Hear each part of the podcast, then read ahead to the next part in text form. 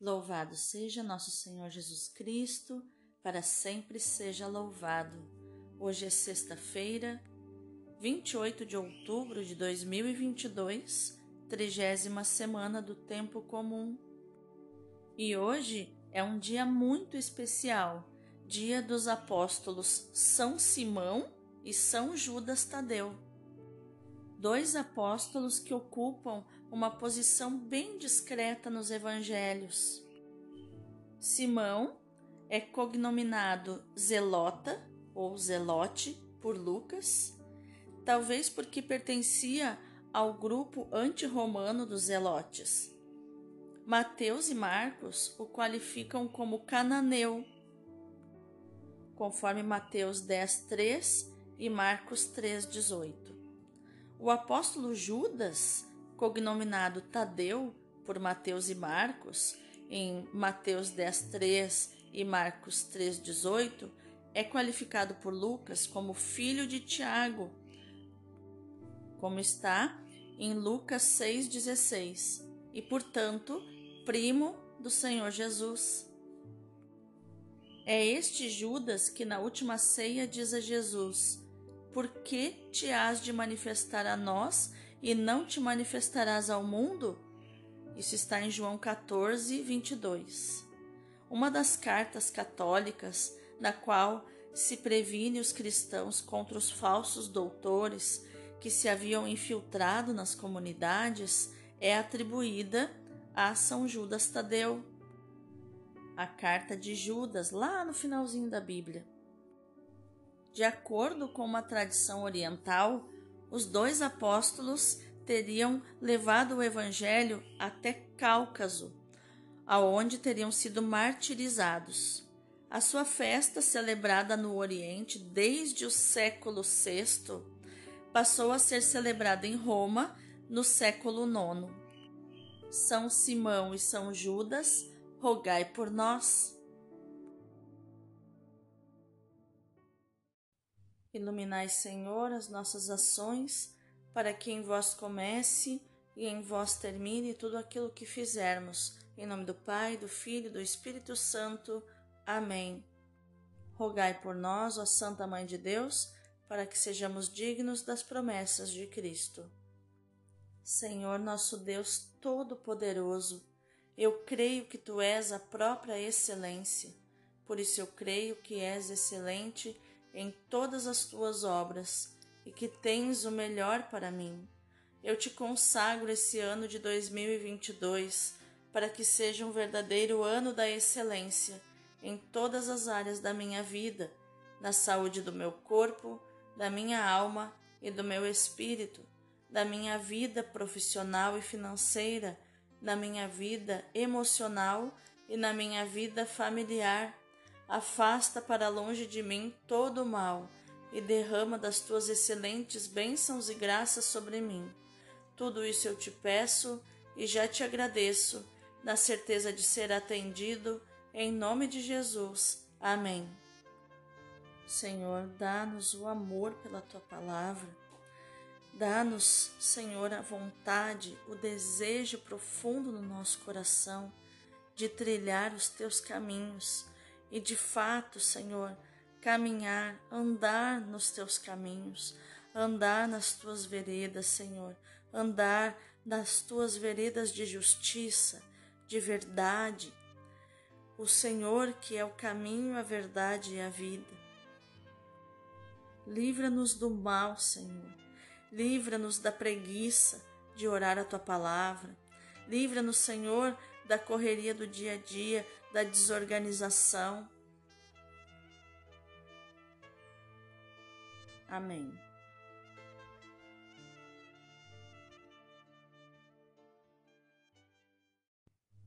A primeira leitura de hoje é Efésios 2, do 19 ao 22. Irmãos, já não sois mais estrangeiros nem imigrantes, mas concidadãos dos santos. Sois da família de Deus? Vós fostes integrados no edifício que tem como fundamento os apóstolos e os profetas, e o próprio Jesus Cristo como pedra principal.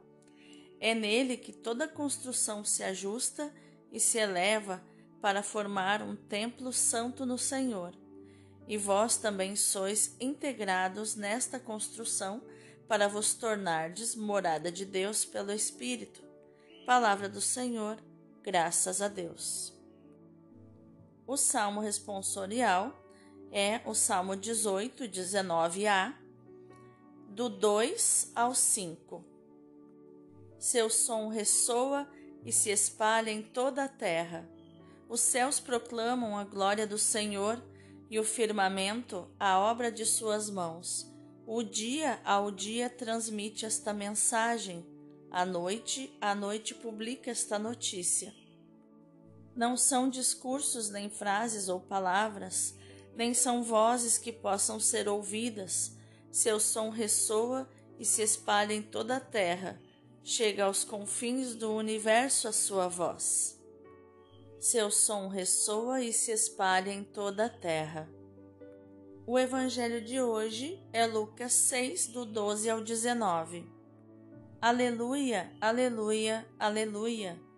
A vós, ó Deus, louvamos, a vós, Senhor, cantamos.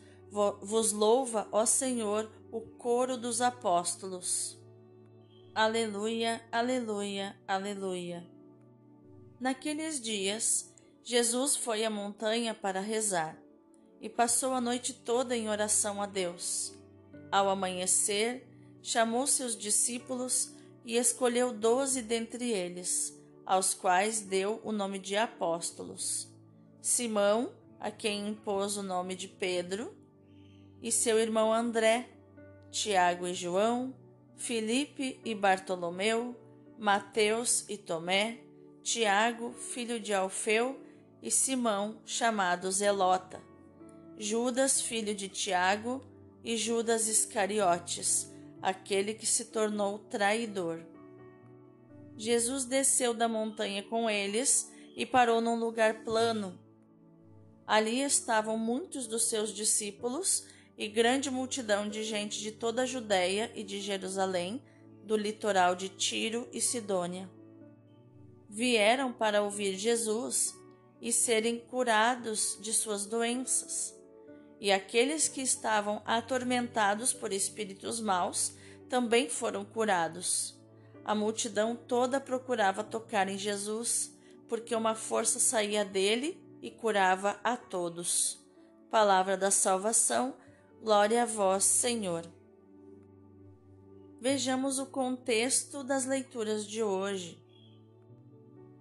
A primeira leitura nos mostra que, na perspectiva de Paulo, o ministério de Cristo e o da Igreja estão intimamente ligados entre si.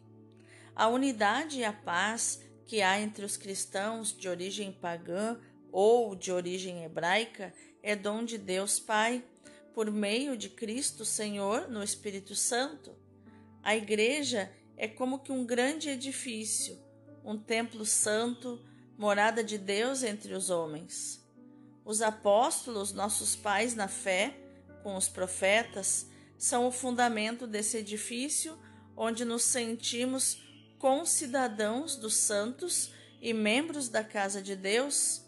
A pedra angular é Cristo Nesta perspectiva cristológica, a eclesiologia de Paulo torna-se particularmente clara.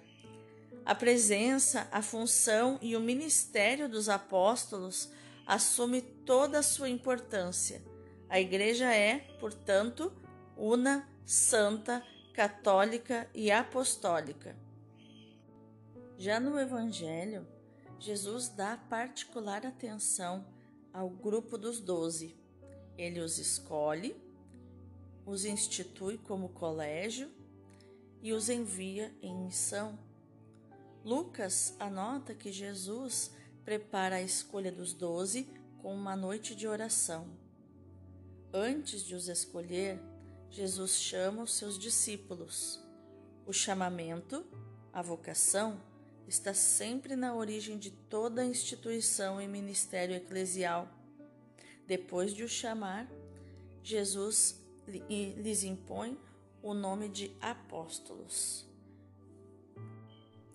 ou seja, um anunciador da palavra de Deus, aquele que sai em missão de instaurar o reino de Deus onde ele ainda não chegou.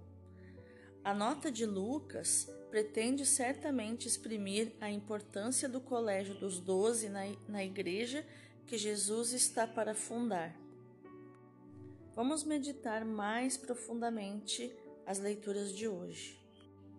A festa dos santos apóstolos Simão e Judas Tadeu nos oferecem o ensejo para refletirmos e tornarmos cada vez mais clara a consciência da Igreja, que é simultaneamente corpo de Cristo e templo do Espírito Santo. São duas dimensões imprescindíveis. Não se pode receber o Espírito Santo sem pertencer ao corpo de Cristo. A razão é clara: o Espírito Santo é o Espírito de Cristo que se recebe no corpo de Cristo. A Igreja, todavia, tem um aspecto visível. Por isso, Cristo escolheu os doze e continua a escolher os seus sucessores para formar a estrutura visível do seu corpo, quase em continuação da sua encarnação. Todos aqueles chamados por Deus a serem, a serem missionários exercem um apostolado. Porém, na hierarquia da igreja, aqueles que são é, realmente oficialmente sucessores dos apóstolos são os bispos, eles que receberam a imposição de mãos diretamente dos apóstolos ou de seus sucessores. Então, isso significa que se nós voltarmos uh, nos bispos, né, para trás, os bispos da igreja, voltarmos de bispo em bispo, de bispo em bispo, nos anos, fomos voltando, voltando, voltando, nós vamos chegar nos doze apóstolos. E essa ancestralidade apostólica precisa ser honrada. Quem honra suas raízes conhece a sua identidade. Pertencendo ao corpo de Cristo, podemos receber o seu Espírito e ser intimamente unidos a Ele num só corpo e num só espírito. Um outro aspecto que esta festa nos permite colher é a relação entre a oração e a missão. Jesus se demora em oração antes de decidir a escolha dos doze. É preciso rezar para discernir o projeto de Deus. É preciso rezar em ordem às grandes decisões da vida pessoal e comunitária. Nesta perspectiva, a oração não é um momento separado do resto da vida, mas uma atitude prévia à nossa experiência de vida pessoal e eclesial. Rezar antes de iniciar a missão pessoal ou comunitária significa confiá-la àquele que é o seu primeiro responsável, o dono da vinha, o pastor do rebanho, o senhor do povo. Reconhecemos que da oração assídua depende a fecundidade do nosso apostolado. Vamos orar? Senhor Jesus, nesta festa de São Simão e São Judas Tadeu, eu quero te pedir a graça de como estes santos apóstolos eu me tornar teu familiar, teu amigo, tua familiar, tua amiga. Então virás com o Pai e com o Espírito Santo estabelecer em mim a tua morada. Que eu seja todo para ti, toda para ti, para o teu amor, para o apostolado, uma cooperação na tua obra redentora no coração do mundo. Amém.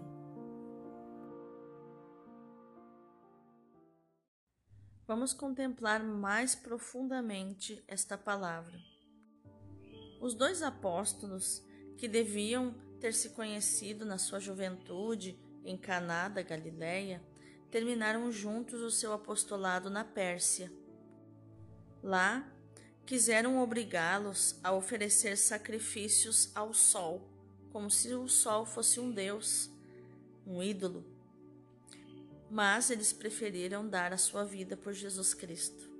A sua morte foi ainda para ambos um ato de amor, de caridade, no seu objetivo, no seu objeto e nas suas circunstâncias. São Simão estava num templo onde queriam obrigá-lo a sacrificar aos ídolos.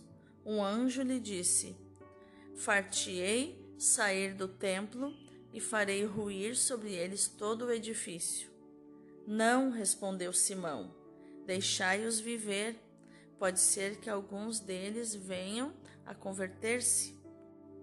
Enfim, um anjo disse a ambos: Que escolheis? Ou a morte para vós, ou o extermínio deste povo ímpio? Os dois apóstolos exclamaram: Misericórdia para este povo, que o martírio seja nossa herança. A sua morte foi uma semente de conversões. Unidos na sua vida, foram unidos também na morte. E são unidos também no culto que lhes é prestado, porque os dois têm o mesmo dia, então que é celebrada a sua memória, o dia de hoje. A igreja os honra no mesmo dia, 28 de outubro. Os seus corpos se reuniram a São Pedro em Roma.